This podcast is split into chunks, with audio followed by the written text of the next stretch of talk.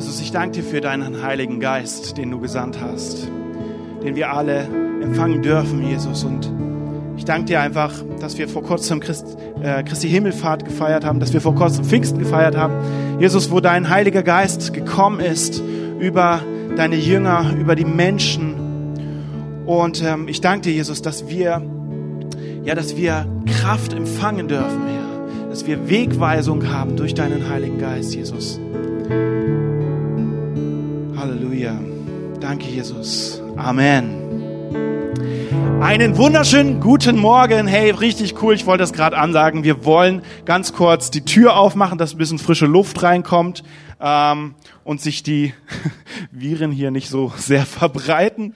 Ich freue mich, ich darf heute die Predigt machen ich muss euch einfach eine kleine ich habe ich hab vorhin während der Moderation ein kleines bisschen schmunzeln müssen, während meine Frau hier vorne gestanden ist und dann angekündigt hat, der Manuel Malisik wird äh, gleich predigen und das hat sich so offiziell angehört. Zu Hause sagt sie meistens Schatz oder ja, ich glaube, das war's. Aber das war auch irgendwie mal interessant von meiner Frau, dieses Manuel Malisik, sehr offiziell. Ja, ähm, ja, ich freue mich heute Predigt ähm, zu halten zu dürfen und ich möchte anfangen mit einer Frage und zwar die Frage: Wer von euch kennt den Film Indiana Jones und der letzte Kreuzzug? Indiana Jones und der letzte Kreuz, immer ein bisschen die Hände weiter hoch. Euch in Livestream sehe ich natürlich nicht, aber hier habe ich ein bisschen Reflexion. Okay, es sind ein paar Leute, der Film ist nicht ganz so neu, ähm, und aber, aber, äh, und ich kann mich auch, ich hab, kann mich nicht mehr dran erinnern, es ist auch schon ewig her, seit ich den das letzte Mal geguckt habe, den Film. Aber es gibt eine Stelle in dem Film, die, an die erinnere ich mich immer wieder und die finde ich so interessant ich finde die Botschaft so interessant, die diese äh, Stelle im Film, diese Szene überliefert. Und zwar ist es die Stelle, vielleicht wisst ihr, was ich meine, ist die Stelle, wo Indiana Jones dann zum Schluss in diesem Raum ist und da sind ganz viele Kelche. Und es geht darum, dass er den heiligen Gral findet. Ja, der heilige Gral, also der Kelch, den Jesus beim letzten Abendmahl mit seinem, aus dem Jesus äh, im letzten Abendmahl aus, äh, nochmal, der Kelch, aus dem Jesus getrunken hat, am letzten Mal, im letzten Abendmahl mit seinen Jüngern. So irgendwie, ihr wisst, was ich meine. So, auf jeden Fall, es geht um diesen Kelch. Ja, und ähm, jetzt ist die Herausforderung: Indiana Jones soll herausfinden, welcher Kelch ist denn jetzt der richtige. Und da waren so viele Kelche. Gold, mit Edelstein verziert und ganz viele wunderschöne Kelche. Und er sollte jetzt rausfinden, welcher von diesen Kelchen ist jetzt der Kelch, aus dem Jesus getrunken hat. Und dann kommt Indiana Jones und nimmt den unscheinbarsten Kelch überhaupt. Der war noch äh, so ein bisschen dreckig, so grau außenrum und so. Und er nimmt diesen Kelch und das war der richtige. Und deswegen hat er, ähm, hat er, das, hat er die Prüfung bestanden. Und ich finde es so interessant, äh, weil da einfach eine Botschaft drin steckt, nämlich wie Jesus wirklich war. Die Bibel erzählt von einem Messias, ja, einen, einen, einen, einen Erretter, einen Hoffnungsträger, der kommen wird und das Volk Israel befreien wird. Und ganz Israel wartet auf diesen Retter, auf diesen Messias und erwartet wahrscheinlich so einen absolut krassen Typ. Ja, mit prächtigen Gewändern kommt er dann auf seinen Streitwagen, der auch noch gold verziert ist, vom Himmel emporgeritten und setzt sich dann direkt auf den Thron mit seiner schönen goldenen verzierten Krone. So kann ich mir gut vorstellen, dass die Juden dann da so gedacht haben, so muss das wahrscheinlich sein. Aber nee, ähm, so war es nicht. Und ich möchte anfangen mit einem äh, Text aus Jesaja 40, Vers 3 bis 5. Wir lesen, ich glaube, könnt ihr die Textpassage mal anbeamen? Genau, das ist jetzt schon ein bisschen weiter, aber wir lesen jetzt nur Jesaja 40, Vers 3 bis 5. Und da heißt es, eine Stimme ruft, baut dem Herrn eine Straße durch die Wüste, ebnet unserem Gott einen Weg durch die Steppe. Jedes Tal soll aufgeschüttet und jeder Berg und Hügel eingeebnet werden. Das Unebene soll gerade und das Hügelige eben werden. Dann wird die Herrlichkeit des Herrn offenbar und alle Menschen werden sie sehen. Dies hat der Herr beschlossen. Und Jesaja 40, der Anfang, das ist so eine Art Prolog. könnt ihr euch vorstellen, ein Intro für das, was danach folgt. Also es sind lauter Prophetien an das Volk Israel und ähm, das hier leitet quasi ein. Was leitet dieser Text ein? Der Text leitet ein, der Herr wird kommen und ebnet ihm den Weg. Und äh, gerade der Vers 3 bezieht sich auch nochmal auf Johannes den Täufer. Ähm, da heißt es in äh, Lukas 3, ich bin mir nicht ganz sicher, wo genau in 3, aber da gibt es eine Textpassage, wo es dann heißt, ähm, er äh, eine Stimme aus der Wüste, also er, der Johannes, ebnet den Weg für den kommenden Messias. Also es ist, die, da ist Spannung in der Luft, da kommt ein Messias, da kommt ein Erretter. Endlich wird das Volk befreit. Es hat so sehr Befreiung nötig und sie warten. Und wie ich das eben gerade ähm, gesagt habe, sie warten, erwarten wahrscheinlich, jetzt kommt irgendwas Großes. Gott schickt einen prunkvollen König, der, wie gesagt, groß gekleidet ist und so weiter. Und ähm, ja, und was kam dann? Dann kam Jesus. Ein ganz normaler Mensch. Aus Fleisch und Blut. So wie du und so wie ich und wie du auch hinterm Livestream. Ein ganz normaler Mensch. Und Johannes ebnet diesen Weg und er fordert die Leute zur Umkehr auf. Und genau das, was in Jesaja 40, Vers 3 bis 5 gesagt wird, äh, die, die, die, der Weg soll geebnet werden. Er sagt den Leuten, sie sollen ihre Sünden bekennen, sie sollen vorbereitet sein, sie sollen ihre Reichtümer teilen und so weiter und so fort. Und dann ist diese Erwartung da und wer kommt? Da ist ein Jesus, ein ganz normaler Mensch. Er ist nicht reich, absolut nicht hochmütig. Also er kommt nicht und sagt, hey, ich bin der König, ich bin der König, ich habe die Krone, seht ihr die Krone, ich bin so prunkvoll gekleidet. Nein, er ist ganz normal äh, und, und äh, absolut nicht hochmütig, sondern im Gegenteil extrem demütig.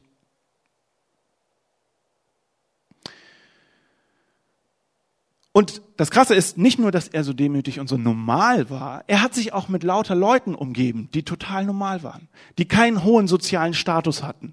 Fischer, Zöllner, Sünder, von den Leuten, die, von denen man gedacht hat, hey, was, das, das ist das niedre, niedrigere Volk. Das sind die Leute, mit denen gibt man sich nicht ab. Da gab es die hohen Priester, hohe Priester, gab es die Priester, die Leute, die was zu sagen hatten, die reichen Leute. Und dann gab es die Armen, die Verzweifelten, die ganz normalen. Und Jesus hat sich genau mit den Leuten abgegeben. Und für die Leute war das absolut nicht begreiflich. Er hat das, Jesus hat das gesamte Denken der jüdischen Welt auf den Kopf gestellt. Er kommt, deswegen ist unser Thema auch, ähm, äh, was ist unser Thema? Alles ist verdreht, genau. Alles ist verdreht. Das gesamte Denken der Juden war komplett verdreht. Ähm, und Jesus kommt und zeigt den Leuten, hey, du brauchst dir gar nichts einbilden auf dein, auf dein Reichtum, auf dein, auf dein Besitz, auf dein Ansehen, auf deinen Status und so weiter. Jesus war ein demütiger Mensch und er trat als solcher auf. Das geht so weit, bis er dann wirklich gekrönt wurde. Mit was? Ihr wisst es, mit einer Dornenkrone. Das war nicht wirklich prunkvoll. Diese Dornkrone hatte keine Edelsteine. Sie sah nicht schön aus. Und dann musste er noch den demütigsten Tod überhaupt sterben, nämlich am Kreuz. Wisst ihr, das Kreuz war zu der damaligen Zeit, und es war wirklich so, zu der damaligen Zeit der schändlichste Tod, den ein Mensch nur sterben kann.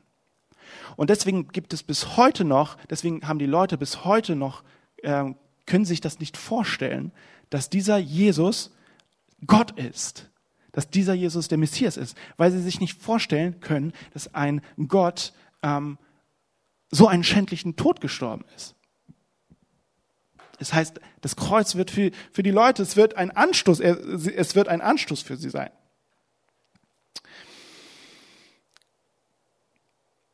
Jesus stellt das Denken der Juden absolut auf den Kopf. Und nicht nur das Denken der Juden, sondern der gesamten Menschheit. Noch heute stellt er es komplett auf den Kopf. Unsere Vorstellung von das, was wertvoll ist. Unsere Vorstellung von das, was Wert hat.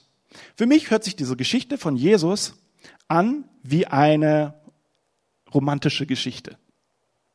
Da ist ein Mann, Und er kommt und äh, da gibt es die Reichen, die Intelligenten, die Mächtigen, die, die sich einbilden, dass sie viel haben, dass sie etwas Wertvolles sind, weil sie sehr große Fähigkeiten haben, weil sie sehr intelligent sind, weil sie die Bibel besser kennen.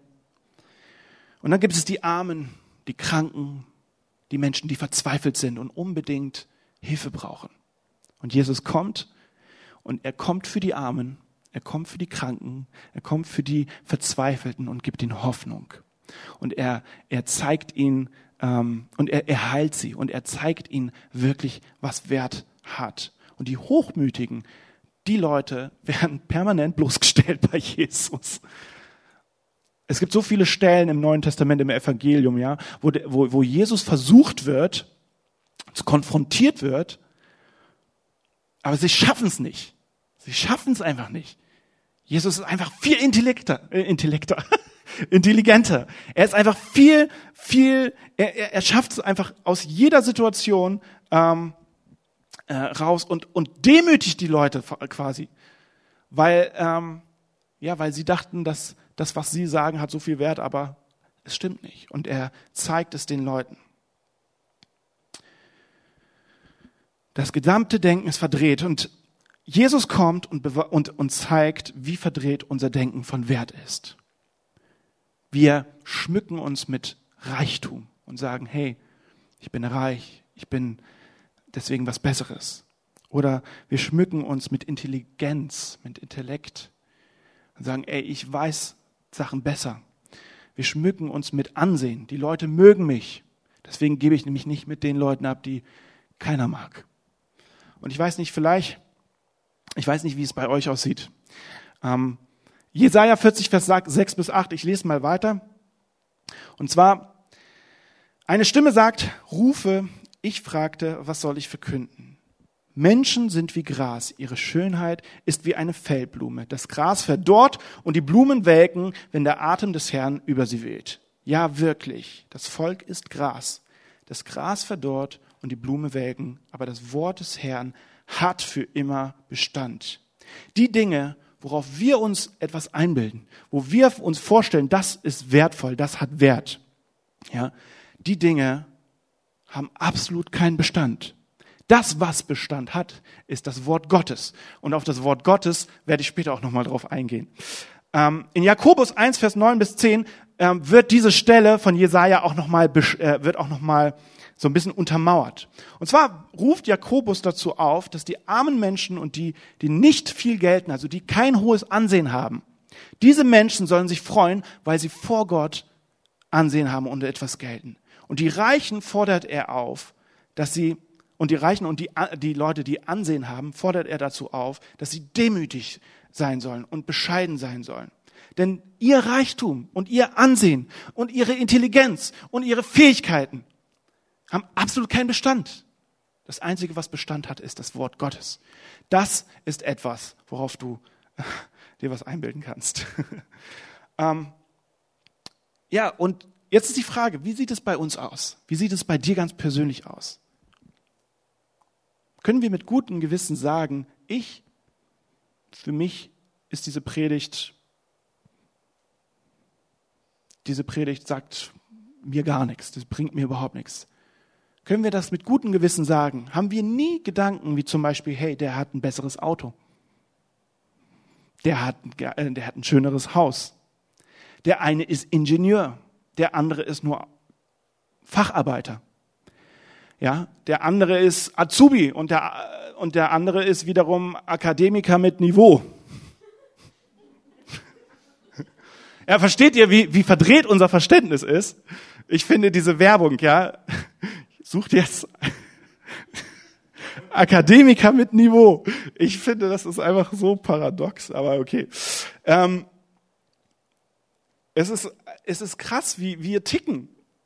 Und Jesus kommt und verdreht unser Verständnis von dem, was wert ist, von dem, wie wir uns vergleichen. Das geht bis ins Extreme. Ja, extrem zum Beispiel, der ist Ausländer. Den will ich hier nicht haben. Der ist schwarz. Ich maße mir an, meinen Wert aufgrund meiner Hautfarbe zu bestimmen, sage, ey, meine Hautfarbe ist mehr wert als seine Hautfarbe. Ich glaube, gerade aktuell ist das ein ganz, ganz kritisches Thema. Ähm, das sind verdrehte Wertvorstellungen, die wir haben. Vielleicht hast du mal so einen Gedanken gehabt, das hätte ich jetzt, also wenn dir zum Beispiel jemand, äh, jemand hat irgendwas gemacht und du denkst, hey, das hätte ich jetzt besser gemacht als der oder die. Oder du denkst, hey, ich glaube, ich kenne mich da wesentlich besser aus als der oder die. Oder jemand konfrontiert dich und du denkst, hey, du brauchst mir gar nichts sagen. Es gibt etliche Dinge und es gibt auch mehr Dinge als die, die ich jetzt gerade aufgezählt habe. Und vielleicht fühlst du dich an dem einen oder anderen Punkt ertappt. Wenn nicht, dann denk einfach vielleicht mal drüber nach, was sind es denn so für Punkte in meinem Leben, wo ich konfrontiert würde, werde. Und ähm, das Interessante warum ich das sage, ist, die große Gefahr in dieser ganzen Hochmut ist, dass wir oftmals nicht unsere eigene Hochmut erkennen, sondern die Hochmut unseres Nächsten. Und ich möchte dir sagen, diese Predigt heute ist ganz speziell für dich. Sie ist nicht für deine Nachbarn, sondern sie ist ganz speziell für dich. Sie, es geht nicht darum, ähm, den Hochmut deines Nachbarn zu erkennen, der, ähm, äh, der, sondern es geht darum zu gucken, wie sieht es denn in meinem Leben aus? Was für ein verdrehtes Wertverständnis habe ich denn? Ich möchte eine kleine Story erzählen. Ich liebe Videografie und ich liebe Kameras.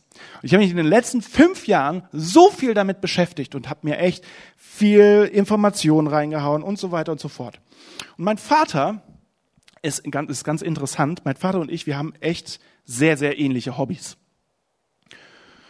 Und, ähm, und dann habe ich mich ertappt, eines eines Mittags, da haben wir zusammen als Familie gebruncht und es war eine richtig schöne Zeit. Und mein Vater versucht mir etwas zu erklären im Bereich Kamera, Videografie. Und dann schleicht sich dieser Gedanke ein in meinem Kopf. Mein Vater ist jetzt gerade nicht hier, der sitzt jetzt auch äh, im, äh, auf seiner Couch und guckt auf seiner Leinwand jetzt den Livestream, muss wahrscheinlich, muss wahrscheinlich lachen. Und dieser Gedanke schleicht sich in meinen Kopf, hey, ich glaube, das weiß ich besser als du.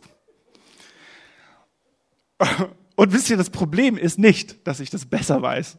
Vielleicht weiß ich es nicht mal besser, vielleicht weiß er es auch besser. Das Problem ist nicht, dass jemand von uns das besser weiß. Das Problem ist, dass mich das nervt.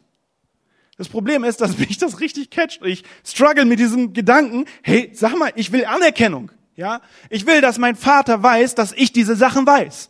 Ich will Anerkennung. Ich will Anerkennung bei den Menschen dass ich nicht dumm bin, sondern dass ich auch was weiß. Ich will nicht als armer Schlucker dastehen. Ich will, dass die Leute sehen, ja, ich habe auch Geld. Ich habe ein schönes Auto, ich habe ein schönes Haus. Woher? Und das ist echt diese, das ist diese Frage. Woher kommen diese Gedanken? Weil Jesus zeigt, Jesus kommt und zeigt, hey, das ist ein verdrehtes Verständnis von dem, was wertvoll ist, was wirklich wertvoll ist. Und woher kommen diese Gedanken? Und ich möchte euch was sagen. Der Teufel schläft nicht. Permanent konfrontiert uns der Teufel mit bescheuerten Gedanken und versucht dich zu manipulieren und dir aufzuschwatzen, was wertvoll ist und was nicht. Auf der anderen Seite versucht er dich negativ runterzumachen und sagt, du hast nichts zu sagen, du bist nicht intellektuell, du bist dumm. Auf der anderen Seite sagst du, du bist nichts wert im Vergleich zu den anderen. Es gibt, es gibt so eine coole äh, Stelle äh, in dem Film Narnia. Ich glaube, der zweite Teil war das. Da war diese Stelle, wo einer der Kinder gefragt hat, warum ist dieser Bär, weil also in dieser Welt Narnia können die Tiere reden, ja, sind äh, sie haben Verstand und so weiter und so fort, sie können reden. Und dann sind sie das zweite Mal in Narnia und das war alles ganz anders so. Und dann sehen sie diesen Bär und dieser Bär ist absolut ähm, äh, wieder in seiner alten Natur, kann nicht reden, sondern brüllt, keine Ahnung, wie ein Bär macht. So und und, und, und, und die Kinder fragen, hey, warum ist dieser Bär, äh, warum kann dieser Bär nicht mehr reden? Warum ist er nicht, warum kann er nicht, äh, warum ist er, warum, warum ist er nicht mehr intellektuell oder keine Ahnung. So. Und dann sagt, sagt dieser Bootsführer, sagt, hey, ja, wenn du einer Person oder einem Tier sagst, dass es dumm ist, dass es nichts kann, dann wird irgendwann der Punkt kommen, an der diese Person das glaubt und das für sich annimmt. Und genauso spricht der Teufel auch in unser Herz und sagt, hey, du bist nichts wert. Du bist nicht intelligent genug. Du bist, du bist Dreck. Und irgendwann glauben wir das vielleicht sogar. Auf der anderen Seite versucht er uns mit Hochmut zu konfrontieren.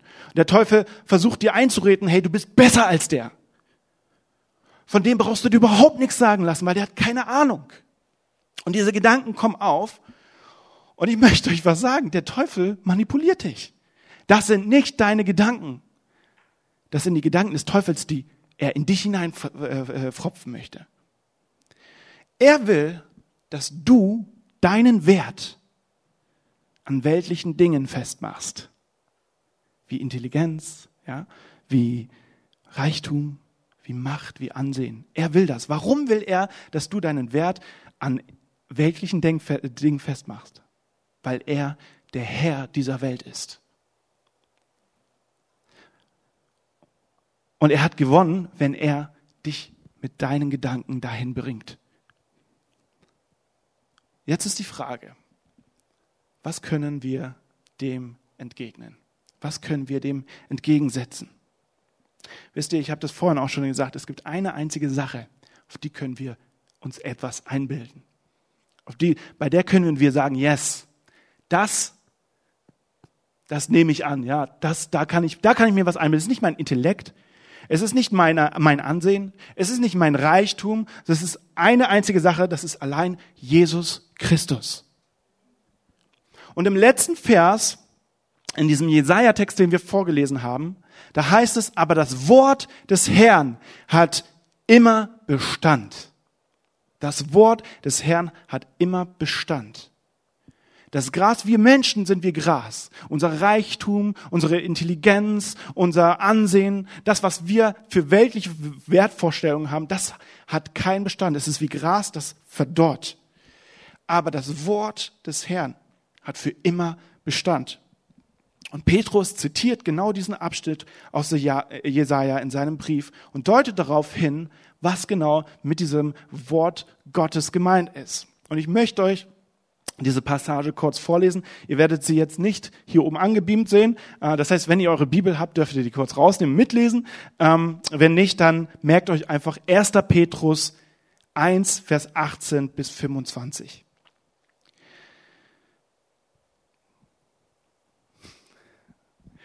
Denn ihr wisst, dass Gott euch nicht mit vergänglichen Werten wie Silber oder Gold loskauft äh, los, nochmal.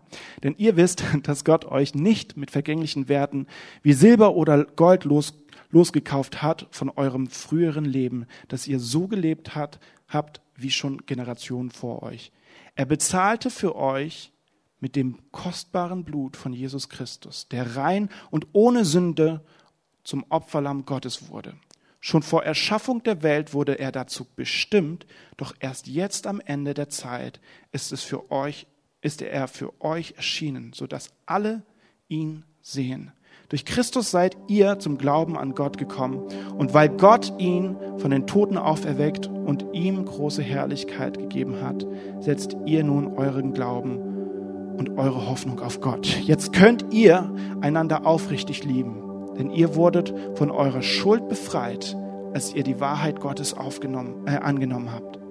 Deshalb sollt ihr euch wirklich von Herzen lieben. Eures neues, euren, euer neues Leben hat keinen vergänglichen, sondern ewigen Ursprung.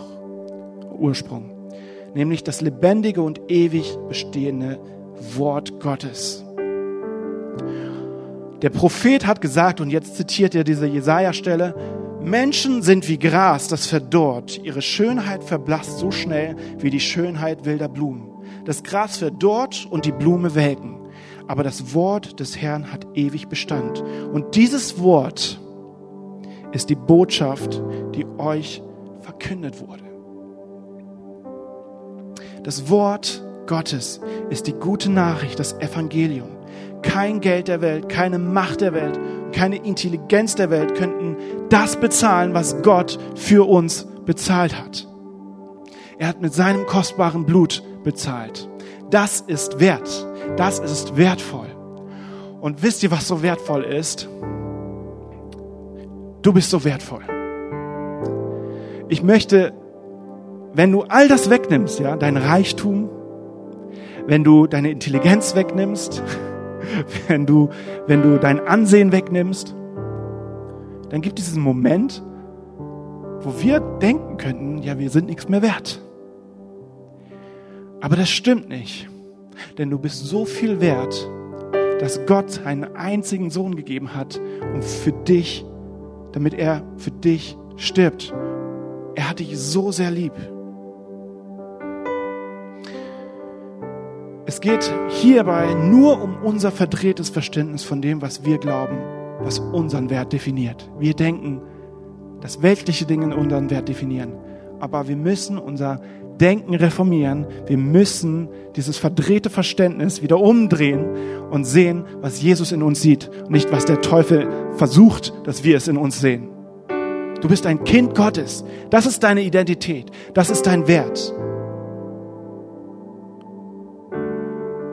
Und das Krasse ist, wenn man all das wegnimmt, ja, unsere Talente, unseren Reichtum, unser, alle, all das, was wir denken, irgendwie, was so wertvoll ist, wenn wir all das wegnehmen und wir sind nur noch Kinder Gottes, geliebt, wir können lieben, dann sind wir alle gleich. Dann macht Gott keinen Unterschied. Und dann wird es auch nicht schwer sein, dass es einen Menschen gibt, der reich ist, zu einem, der geht zu einem Armen, der nichts hat und trinkt mit dem Bier oder keine Ahnung. und quatscht mit dem oder was auch immer so. Es wird kein Unterschied, es gibt keinen Unterschied. Gott liebt die Menschen alle gleich und er macht sie nicht fest an, an, an ihrer Intelligenz oder was auch immer. Er liebt sie alle gleich und das versucht Jesus zu zeigen. Es geht nicht darum. Es geht nicht um unser verdrehtes Wert, Wertgefühl. deswegen sagt er, jeder, der reich ist und viel Ansehen haben, demütig zu sein Ihr sollt demütig und bescheiden sein. Und alle Leute, die arm sind, alle Leute, die, die, die verzweifelt sind, den Leuten sagt er, hey, du bist etwas wert, weil ich es sage, weil du ein Kind Gottes bist.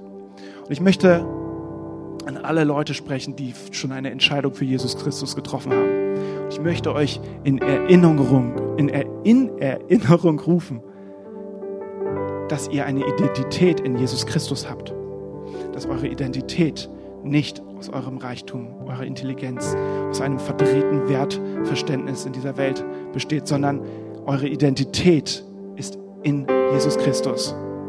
Und jeder, der noch nicht eine Entscheidung getroffen hat für Jesus Christus, den möchte ich heute die Möglichkeit geben, eine Entscheidung zu treffen ein ganz klares Ja zu Jesus und ein ganz klares Ja zu dem Geschenk, das Gott dir machen möchte, nämlich zu diesem Freikauf, von dem Petrus eben gerade geredet hat. Dass er nicht durch Gold, nicht durch Silber bezahlt hat, sondern durch sein kostbares Blut.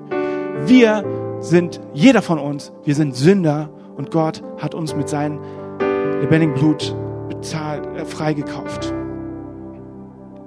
Und wenn du diese Entscheidung für Jesus Christus treffen möchtest, dann ermutige ich dich, mit mir ein Gebet zu sprechen. Ich werde es langsam aufsagen und du darfst mir dann nachsprechen. Lass uns vielleicht komplett alle dazu aufstehen. Und wir beten einfach alle mit.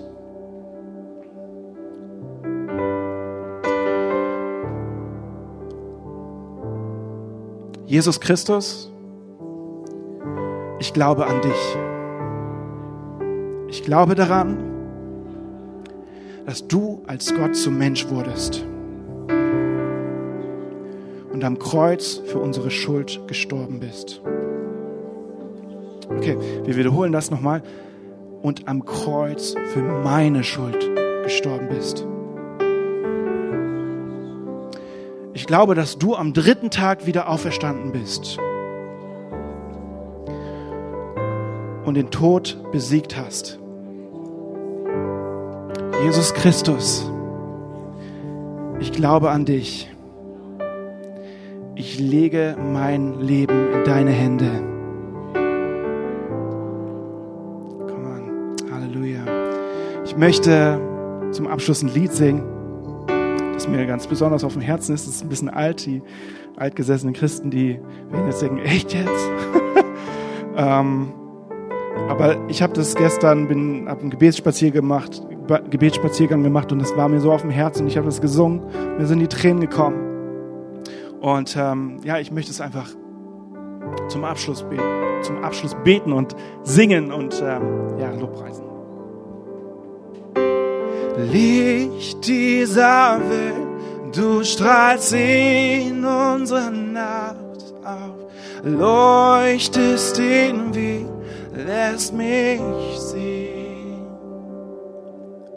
Herr, deine Schönheit lässt mich anbeten, ewig werde ich vor dir stehen. Ich will dich anbeten, will mich vor dir beugen, will dir sagen, du nur bist mein Gott, denn du allein bist herrlich, du allein bist würdig, du bist vollkommen gut zu mir. Herr aller Zeiten, du bist erhaben, herrlich im Himmel erhöht. Dort voller Demut kamst du auf die Erde, zeigst, worin Liebe besteht. Ich will dich anbeten,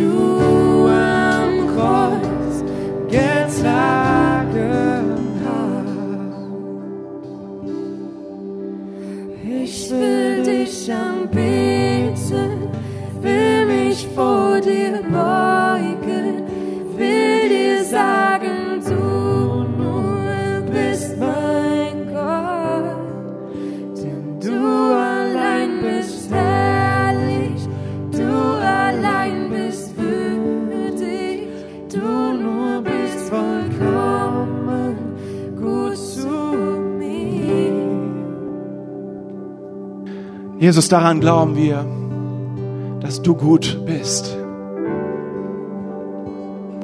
Ja, und ich möchte darauf schauen, wie du mich siehst.